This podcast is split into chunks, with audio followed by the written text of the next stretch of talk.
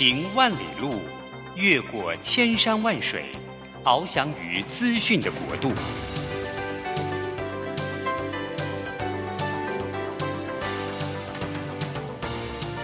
以全方位的视野，飞向更高更远的目标。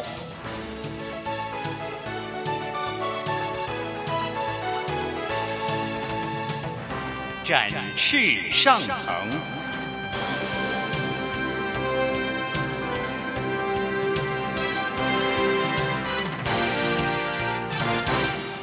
职场轻松学，本节目是由世界级电动巴士制造整合营运商唐荣车辆科技独家赞助播出。驱动绿能运输，实践低碳环境，唐荣车辆科技与您共创美好生活。这工作不是我的专业，我之前没有做过啊。奇怪了耶，事情都已经那么多，都做不完了，老板还啰里啰嗦的交代一大堆。职场轻松学，透过职场达人的真实故事以及深入职场的剖析，在轻松对话当中解答您的工作疑虑，排除您的工作障碍。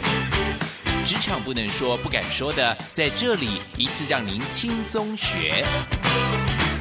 欢迎收听张敏敏制作主持的《职场轻松学》。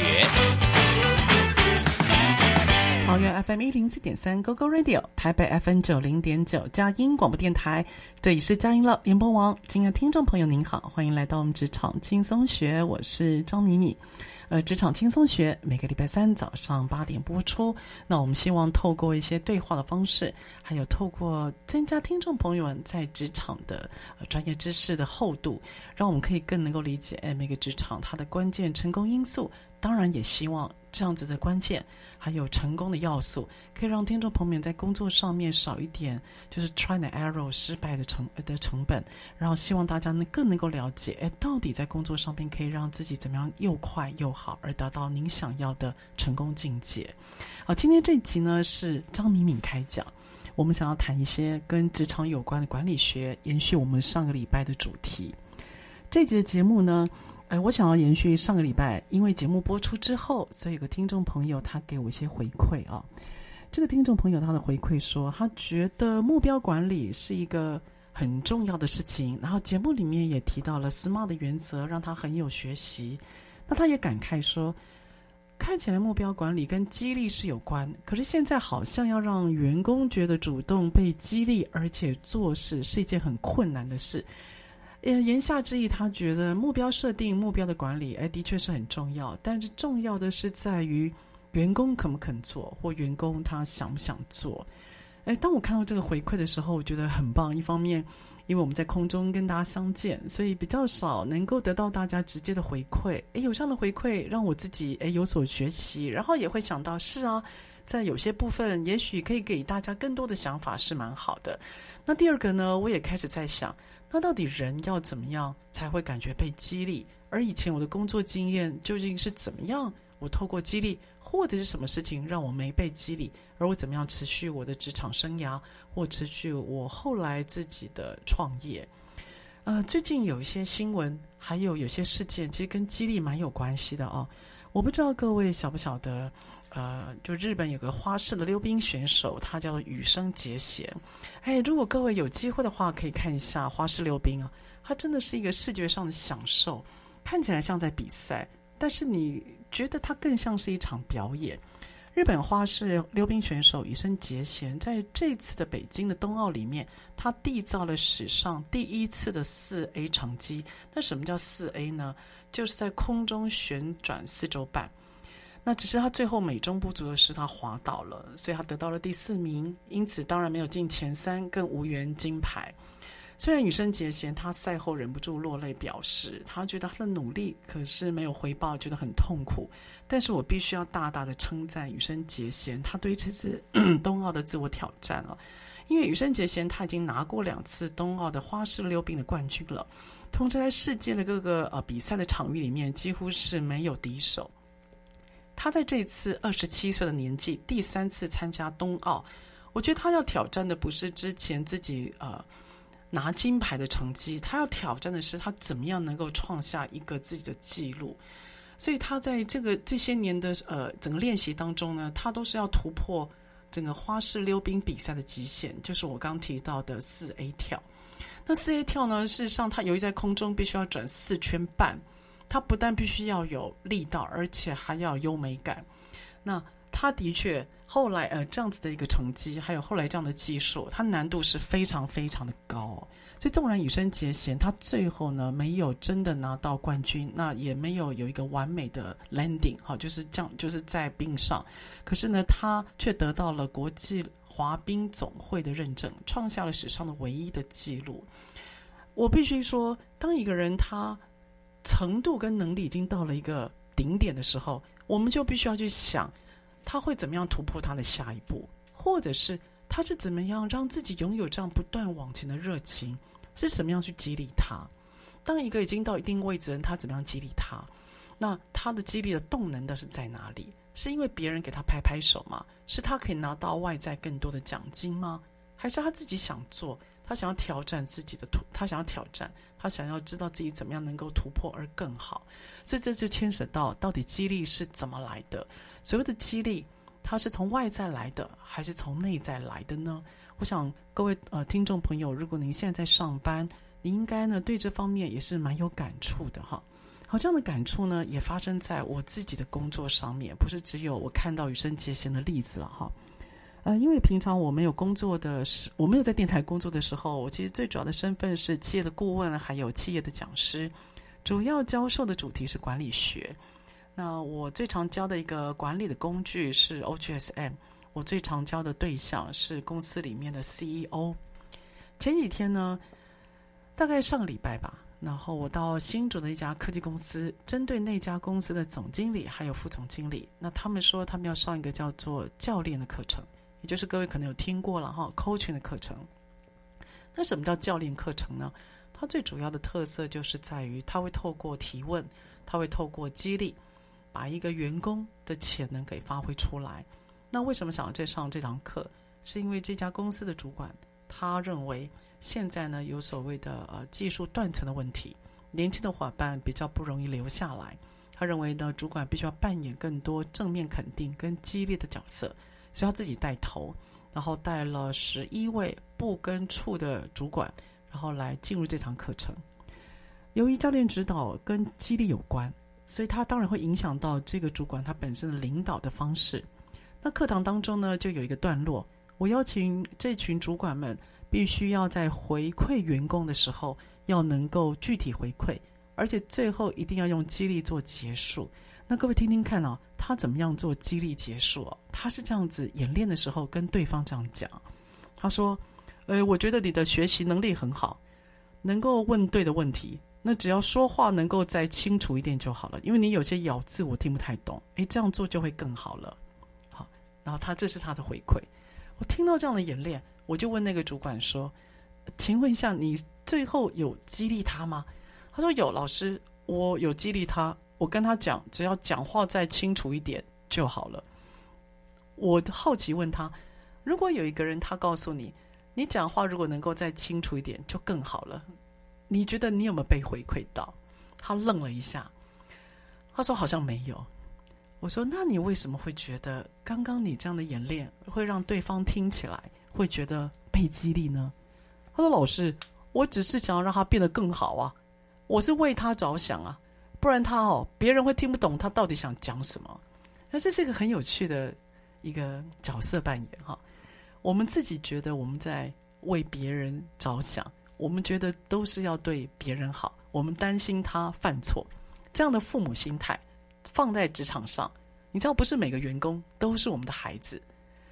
当你今天用父母的心去面对员工，你就会发觉，其实这群员工他并不期待你有这样子的父母角色，他们要的是一种平等对待，他们可能要的是更多的参与。所以我必须承认，蛮多所谓的激励。他其实要从主管做起，也就主管要很有意识的去发现，所谓激励这件事情，不要只是靠公司里面分红，不要只是靠年终奖金，不要只是靠公开表扬，觉得员工就会被激励。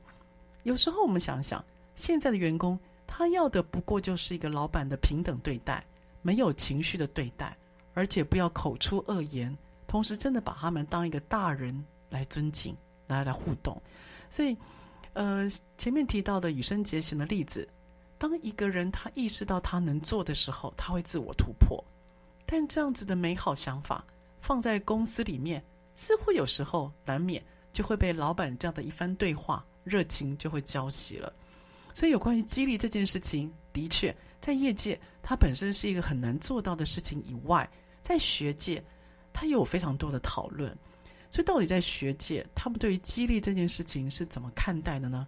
其实，学界它有非常多激励的方法学。那一般而言，我们在看激励这件事情的时候，它主要看待的方向会有三个。第一个就是激励到底我们要提供什么样的内容？就是激励什么？好，这就是需求论，就是你需要什么，而我满足你，这叫激励的内容。第二种就是激励的过程。我们今天如果要把一个工作做完，你完成一份工作，可能需要两个小呃两个小时、两个月或两年。那在这段时间的过程里面，我们到底是怎么互动的？我们怎跟别人协作的？这种叫激励的过程。第三种研究的方向叫做激励的结果。也就是呢，我预测我这样的投入会有什么样的产出，那到底合不合理？到底划不划算？或到底公不公平？所以在学界里面，他对于激励的探讨主要有三个大的方向：一个就是内容是什么；第二个，那过程是什么；第三个，那结果是否如我想象？所以在一般学界，他的研究是有这三个切入的角度。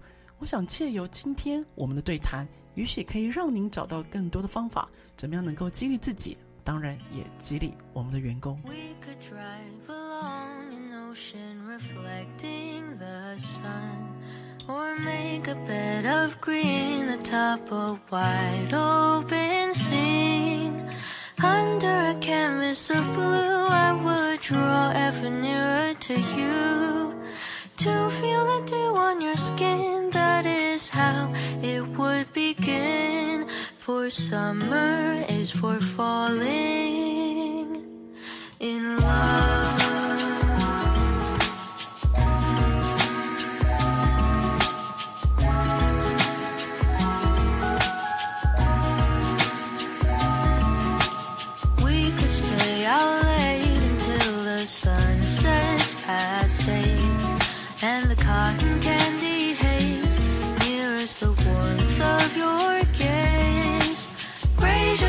To mine, and as we drink, we would lock eyes.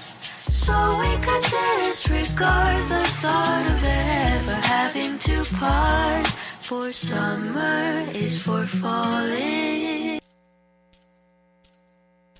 The sky turns gray against a fiery display of red and golden hues like the day I fell for you. So what will you do when the sun begins to fall? I'm waiting here for you. Won't you answer my call? Don't you wanna get cozy with me? We'll dive into a reverie.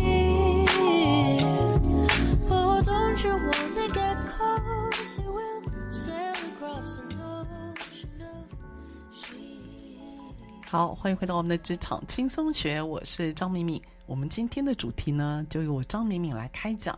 我们要谈一谈所谓的激励，要延续我们上个月我们有一个主题叫做目标管理。好，因为听众朋友们写信来，他想听听看。到底怎么样设定目标之后，可以让自己或让员工他会更想做？这其实会牵扯到一些心理的状态。那我们叫做激励。激励呢，到底是什么定义哦？可以给大家一个参考。激励的英文叫做 motivation，它的字根来自于拉丁文叫 mover，意思是行动。所以所谓的激励呢，它是被定义成员工受到组织目标的导引下所坚持付出的努力。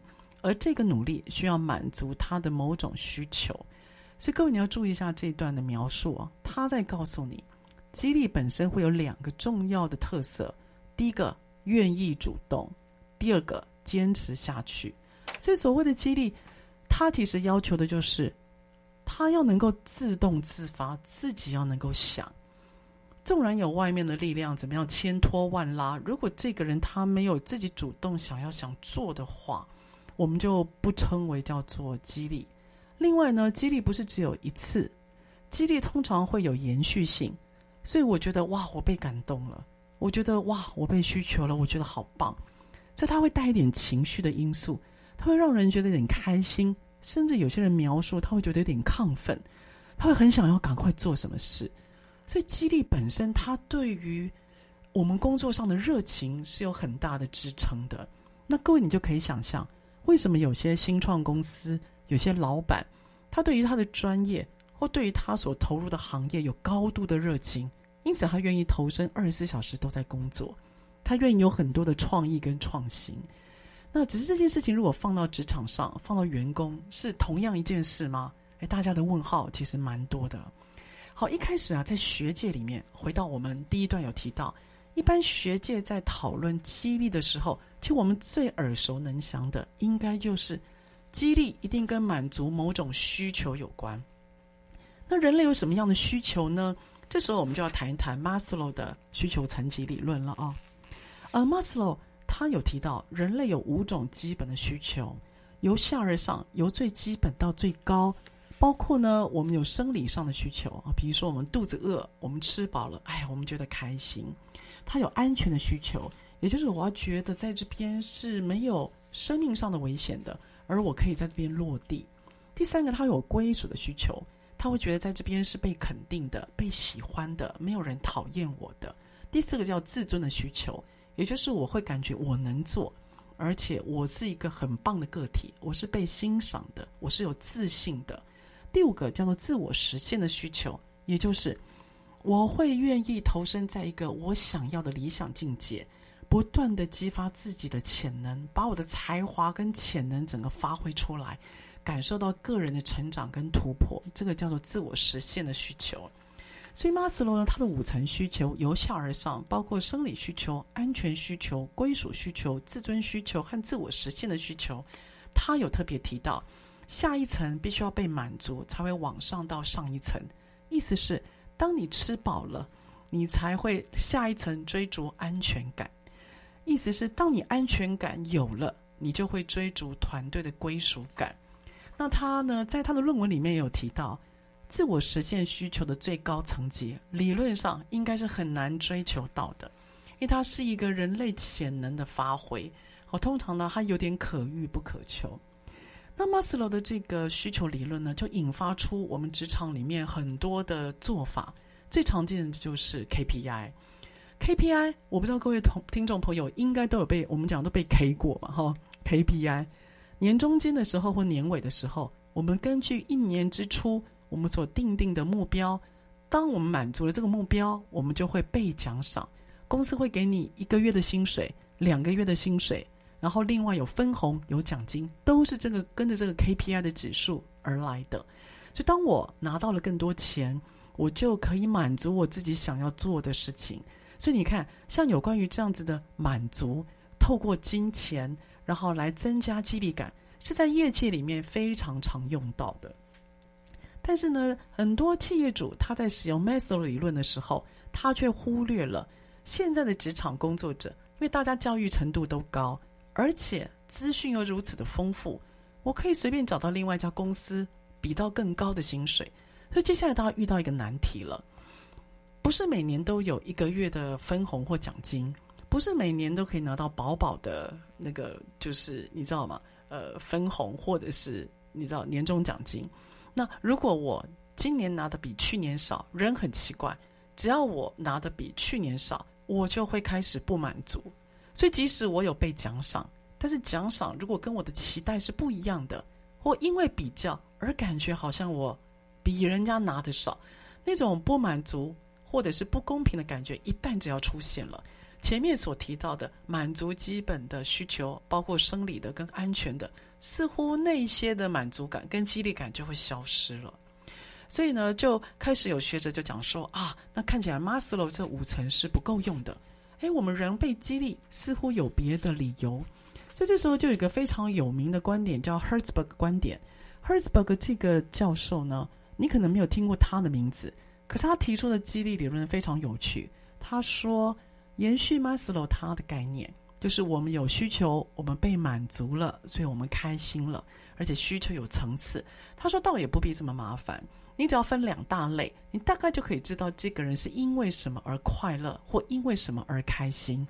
他提出了所谓的二因子的激励理论。他说人呢、会被激励啊，有两种因素。第一种叫保健因素，意思是呢，他吃饱了，他只要喝足了，他觉得跟他的生存有关了，那他满足，这样子他就会开心。那第二种呢，叫做所谓的激励因子，也是激励因子就是我会在工作里面把我自己的有兴趣的，然后开心的。那我觉得呢，能够呃让我觉得满足，甚至有一种开心爽的感觉的，这种叫做激励因子。好，因此它的所谓的二因子分为两个，一个叫做保健因子，就基本的需求；第一个叫激励因子，就是比较心灵层次的激需求。所以每个人对于所谓的激励因子和保健因子，它的需求强度是不一样的。好，这时候很有趣哦，他就说，激励因子如果有被满足，他不会特别被激励。可是，当激励因子没有被满足的时候，他会特别不被激励。好，Anyway，这位大师他在告诉我们，我们今天为什么会被呃激励，是因为我们的层要的重点是不太一样的。好，这是在需求理论里面呢，我们常常听到的一些呃观点。总和这些观点，我想要跟如果职场上是主管的您，您就必须要去感受。有些员工他在工作的满意度上面，他不是靠奖金，或者是他不是靠一些呃奖品，他其实更需要的是无形的心灵上的、精神层次的。也许我们刚刚的理论叫做所谓的激励因子。那一个主管如果发觉这个员工他要的是比较无形的，是比较属于心理层面的，那么就必须特别注意在领导的过程当中，就必须要展现一些。员工想要的行为，事实上，在我的呃工作的历程里面，因为我多半都是在外商哦，所以外商的伙伴，他我们因为工作其实速度都蛮快的，我们讲话也都蛮直白。可能有些听众朋友听了张敏敏的节目，你会发觉呢，呃，我很好奇，就是在这样这么直白的沟通里面，到底很多人是怎么样去应对的啊？我们都习惯是直来直往，然后有什么话就直说。那我也观察到，有些有才能的人。他在于所谓的基本的生理需求或保健需求的这样子的呃欲望上，他其实是很一般的。他给我一个假设，他因为有才能，他到哪里都能够找到好工作。那今天为什么他委身在这里？一定是他可能觉得这个老板可以跟，一定是他觉得这个工作他可以突破或做得更好，或者是这家公司让他对未来有期待。所以，真正好像似乎我们讲的那种千里马型的员工或属下，他要的不是只有钱，他要的是希望能够发展自己，自己能够被尊重，自己能够被看见。那个心灵层次的要求似乎是比较高的。而这样子的有才能的员工，或者是这样子想法的员工，您知道吗？在最近的职场上，其实量越来越大了。那为什么讲量越来越大？是因为各有发现吗？现在刚进职场的年轻人，大部分已经开始是西元两千年出生以后的人了。今年是二零二二年，西元两千年出生的孩子，今年二十二岁，他可能大学刚毕业，他已经毕业了，他进到职场。这群孩子们小时候的玩具呢是 iPad，这群孩子们从小就是跟 YouTube、跟电动玩具一起相处的。他们的保姆是电视，他们的伙伴是 APP 下载的游戏，跟我们以前的生活经验是完全不一样的。他们的沟通字句很少，看起来没有什么情绪，但 OS 很多。他们有自己的生活圈跟同温层，他们下班之后是活在另外一个有代码的身份的世界里面的。各位，他跟我们以前的生活差别好多，所以我们想的事情如此不同。因此，一个主管怎么样进入到员工或新世代员工的世界去带领，而让这群员工觉得被激励，我认为是一个蛮大的挑战。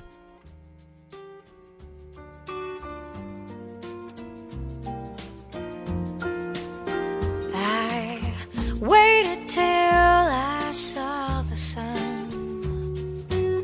I don't know why I didn't come. I left you by the house of fun. I don't know why I didn't come. I don't know why I didn't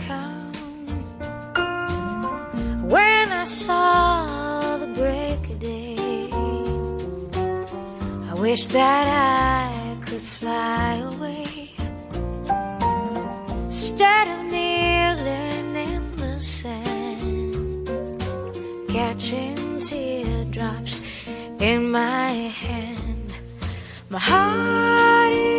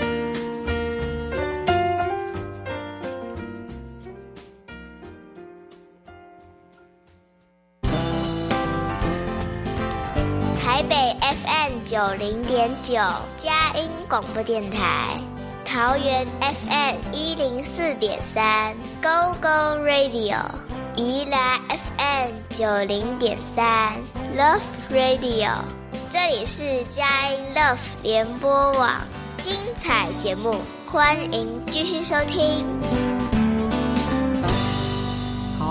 到我们职场轻松学。职场轻松学这个节目每个礼拜三早上八点播出。那现在在车上的朋友，您都可以定频您的收音机哦。桃园是 FM 一零四点三 GoGo Radio，台北是 FM 九零点九佳音广播电台。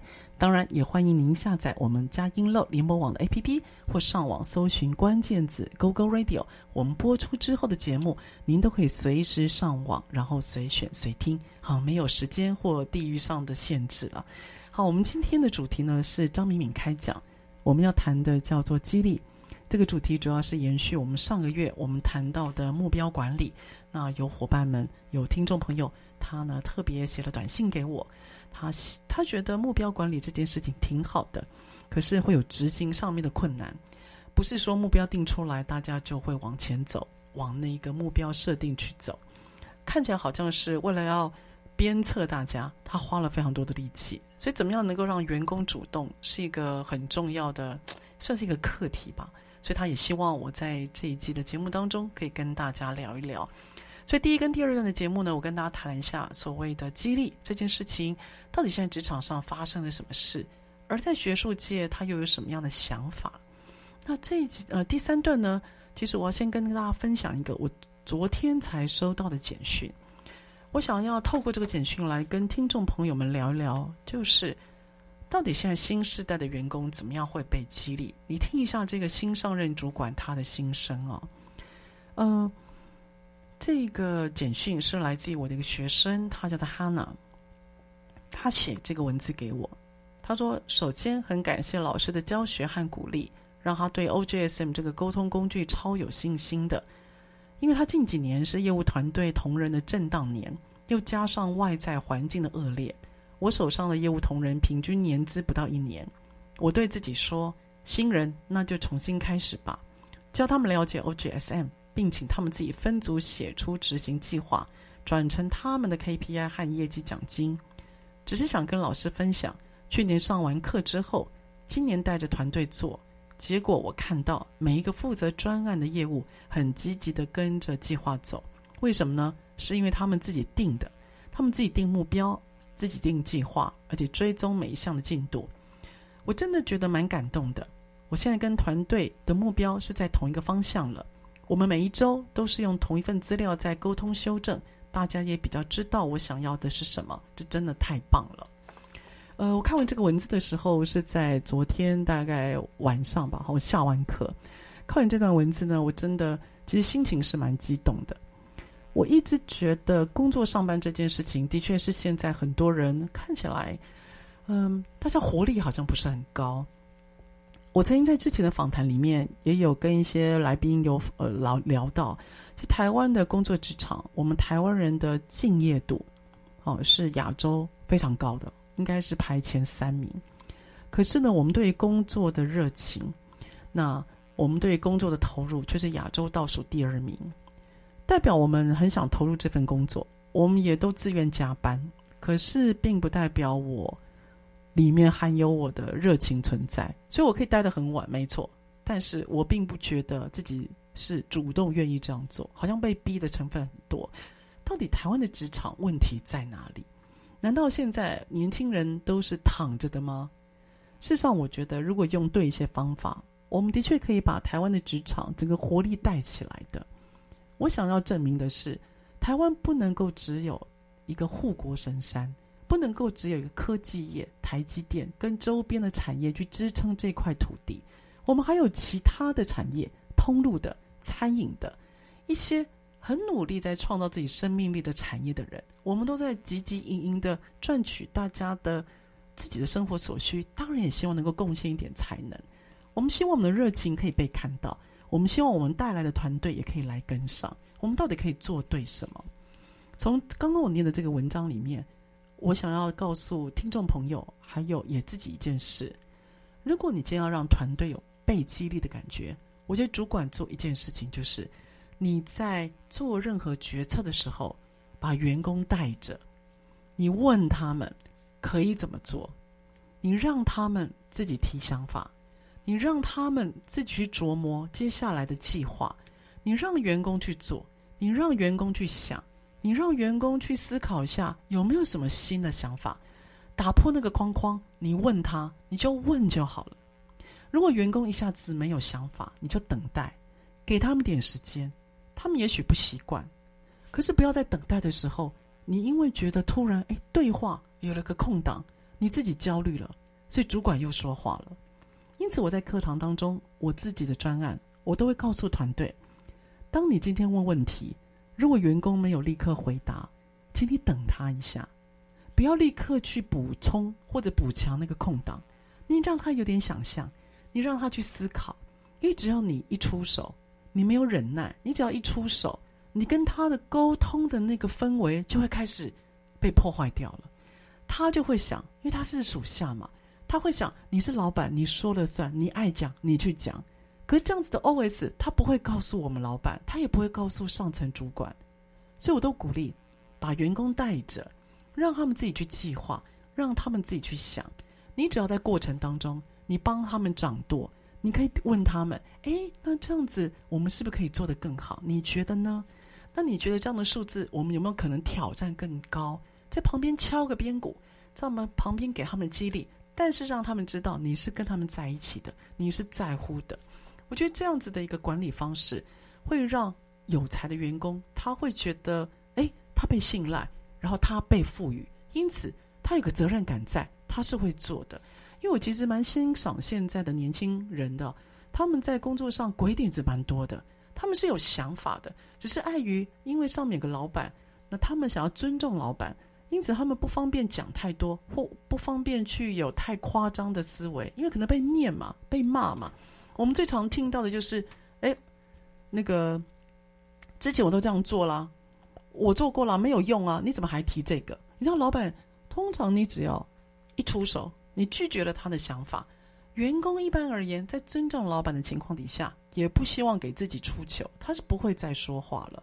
所以在我的节目里面，我也很在意，就是为什么员工沉默，员工不说话，这是我自己一个很好奇的主题，也是我其实在学校里面研究的一个重点哈。所以我觉得，怎么样能够让员工激励？一从刚刚的那封信里面，我们给大家的结论就是：你让员工说，让员工去计划。当他有参与的时候，他自然会有更多的承诺对于这个目标。好，各位，这也不是只有我的经验谈。事实上，在所谓的激励理论里面，有个非常重要的切入点，就叫做目标设定理论。目标设定，它最主要谈到你的激励的过程。如果你可以设定一个目标，让大家以此目标去设定整个过程的话，那么目标设定本身是会激励人心的哦。所以各位不要很悲观的觉得啊，目标就是压力。事实上，有些人他是会自己设定目标，自己去冲刺的。我们举举个最简单的嘛，各位一年之初，二零二二年，你会不会给自己今年新的目标？会啊。那你为什么给自己目标？不是因为你想给自己压力而已吧？你是想让自己更好吗？所以目标设定它本身，它在暗示你，当一个人希望自己能够更好的时候，那目标设定它本身会有非常强大的力量。所以目标设定理论呢，它有几个前提哦。它第一个，他说到目标设定会对谁特别有效，就是他习惯达标，而且他会承诺达标的人。所以他的第一个假设就是。我们如果刻意定了某个目标，为了定定和达成这个目标，我们就会付出努力。所以有些人他对于目标的达成，只要目标有下，不管他喜不喜欢，他对于目标达成的动机是很高的。第二个，目标设定理论为什么会有激励感？是因为这个目标本身有点难度。各位听好哦，是有点难度哦。比较容易的目标其实是没有太多激励效果的。好，唾手可得的目标不会让人觉得有被激励或激情的感觉。第三个，它有个前提，它的目标一定要被执行的人接受。意思是，当老板你在下目标的时候，你一定要让员工真心接受，而不是口头点头而已。他要这个人真心接受。因此，第四个，他说目标设定理论，如果要有激励感觉的话，一定要对这个目标是有承诺的。也就是我们不能够只是点头说好，我们还要高度承诺在整个过程里面。所以员工他会参与，员工他会修正，员工会自己提出方法。因此，整个目标设定理论，它其实原始的概念是在告诉你，目标如果让人有意念达成，或二目标如果有点难度、挑战性，三如果目标是具体的，四。如果目标是真心被接受的，五，如果目标可以拿到员工承诺的话，那么这个目标设定本身对员工或团队其实非常有带领的效果。好，所以一个主管要做什么呢？一个主管必须要能够让员工觉得目标有被达成的必要性，而且要让员工觉得这件事情是他能做，也是他该做的。主管要做什么？就是在旁边引导跟等待，不要只是等主管讲，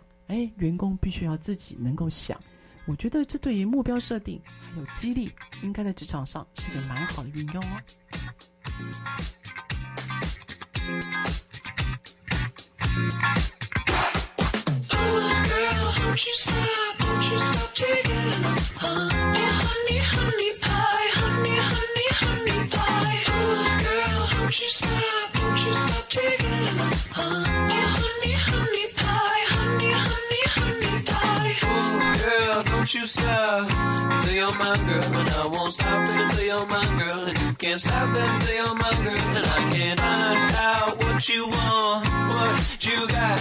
I got that honey pie, come it. Bring your own fork, girl, you know I don't provide it. Oh, girl, don't you stop, don't you stop taking honey, honey pie, honey, honey, honey pie. Oh, girl, don't you stop, don't you stop taking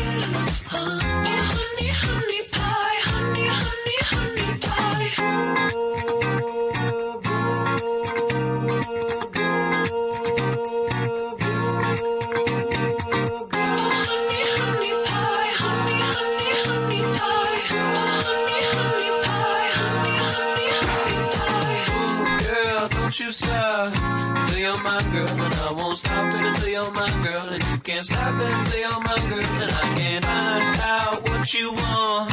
Play on my girl, and I won't stop and play on my girl, and you can't stop and play on my girl. Ha! Ooh, girl, don't you stop, don't you stop taking my, oh, honey, honey pie.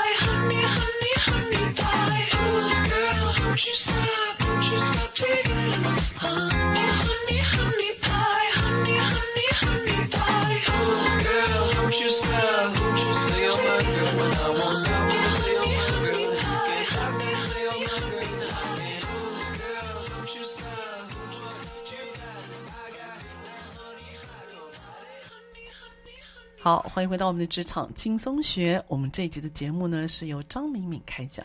我们谈的主题，聊一聊激励。激励这件事情，在工作上，我想对你或对团队都是如此的重要。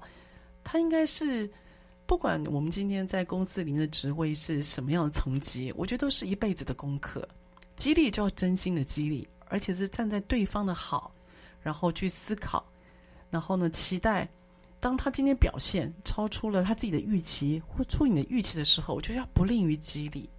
那在这边呢，呃，因为我我自己在呃工作上大概有超过十五年的工作经验，我倒是要提出另外一个想法，就是在台湾，我们到底有没有办法做到激励？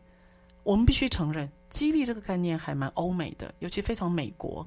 我不知道各位有没有看一些国外的影片。哇，他们在激励的，他们在激励的表达上面，其实做的非常的到位哦。不管说是说话的音调、那个表情、眼神，非常具有动感，情绪满满，能量满满。我们台湾的主管可以做到这样吗？我有时候那个问号还蛮多的。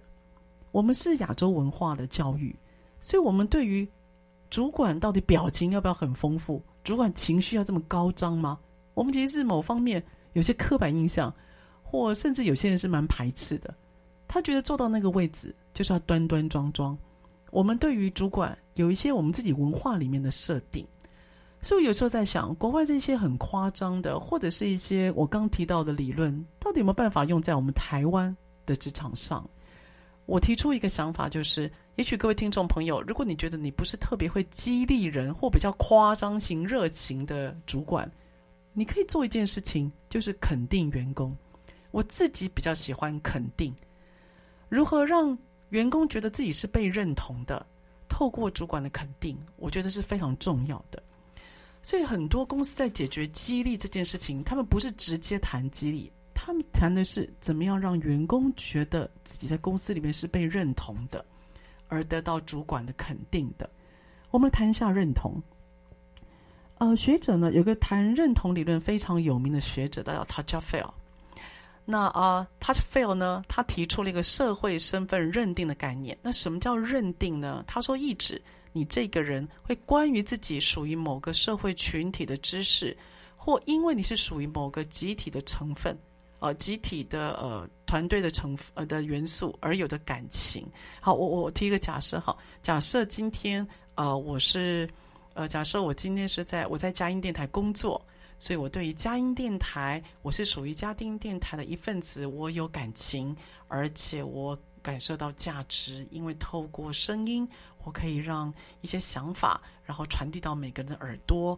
所以，我在这家公司，在这个群体里面，我找到了我的感情，我找到了我的价值，我知道我以身为佳音电台一份子为荣，这样子的感觉叫做所谓的认定，而这样的认定或认同。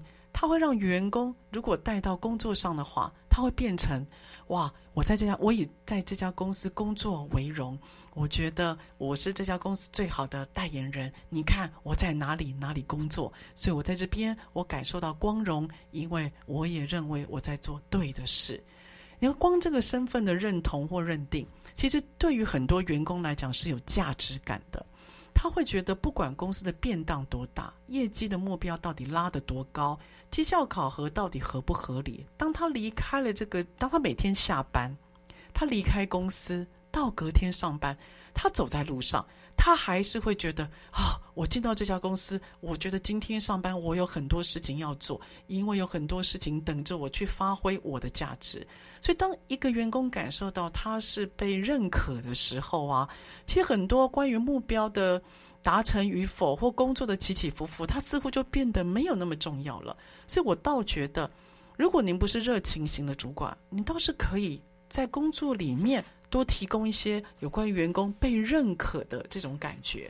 好，那到底主管你要怎么样做才会让觉员工觉得他被认可？哈，呃，我手上有个资料，我自己非常喜欢哦。呃，有一个叫做二十七个可以维护员工自尊，而且让员工觉得被肯定的感觉。那我念几个我觉得比较重要的做法，各位可以听听看哦。他有提到说，给予特别的指定任务。二，写下员工所提的想法在你的笔记本上。呃，三，认真的看待员工的想法。四，接受员工的想法，真心接受。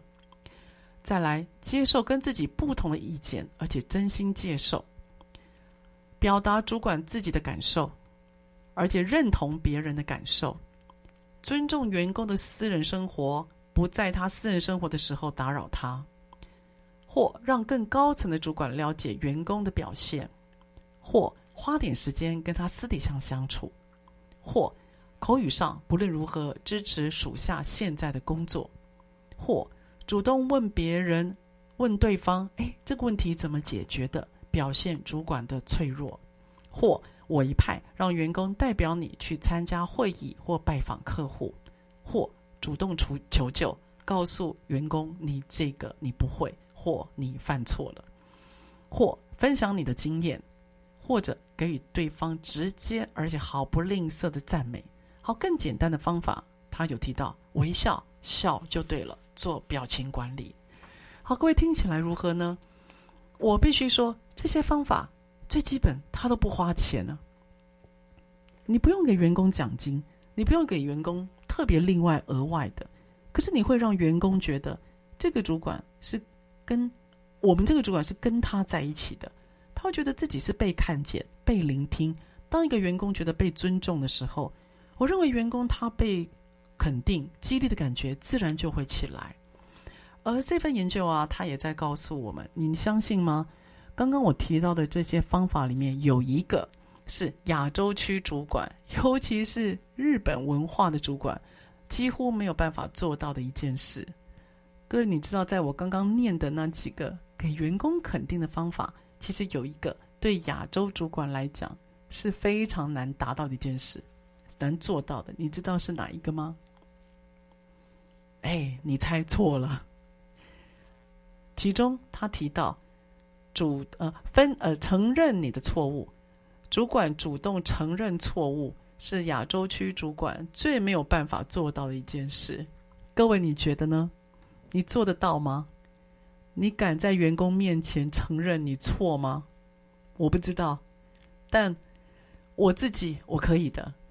我的方法是这样，我会告诉员工说：“哎，我觉得我这件事情啊没有做到最好，我觉得有瑕疵。那我想跟你讨论，可以吗？”所以，我用一个哎这样讲，间接承认错误吧。我会告诉员工，我觉得我可以做得更好。那我用了一个很中性的词，有瑕疵，然后适时的去让我自己的至少尊严不要踩地吧，然后可以面对困难，而且呢，从员工那边得到帮助。所以这是我之前在工作上面我承认错误的一种做法。我不知道你呢，你是否也会承认错误？我记得那时候我刚工作的时候。呃，我的老板跟我讲过一句话，他说：“Annie，好，我的英文名字叫 Annie。他说：‘Annie，never say no to your team。’他说，绝对不要在你的 team 面前拒绝他们。他说第二句话，他说：‘Never say sorry to your team。’他跟我讲说，永远不要在员工面前说我错了。那有时候我听到这两个指导语，我就在想，我为什么不能在员工面前认错？”后来看到周边有些主管，哎，我发觉跟员工直接说“我错了”，好像在台湾的职场有点危险，所以我把它间接的，呃，算是转换一种语言吧，我就提了有瑕疵。那各位你呢？你也可以用一些转换的方式啊。但我要告诉你的是，当我跟员工间接认错了，你知道吗？我从员工那边得来的帮助，以及他们诚心的对待。是我张敏敏非常感激，而且放在心里一辈子的。好，所以希望这一集我们的张敏敏开讲谈到的激励主题，呃，我们谈到了，哎，现在很多职场上面的例子，当然也提到了一些学术的理论，到底有没有帮，到底有没有办法帮助我们思考？我自己的经验谈，还有我自己的做法，希望能够给听众朋友们在听我们一系列的职场轻松学里面，更可以听到我们跟来宾对话，到底他有什么样是他解决工作难题很重要的角度或方法，好吗？好，我们这一期的节目到这边告一个段落，我们下个礼拜三早上八点钟，我们空中再会了，拜拜。职场轻松学。本节目是由世界级电动巴士制造整合营运商唐荣车辆科技独家赞助播出。创新发展，主动参与，激励向上。唐荣车辆科技与您迎向美好未来。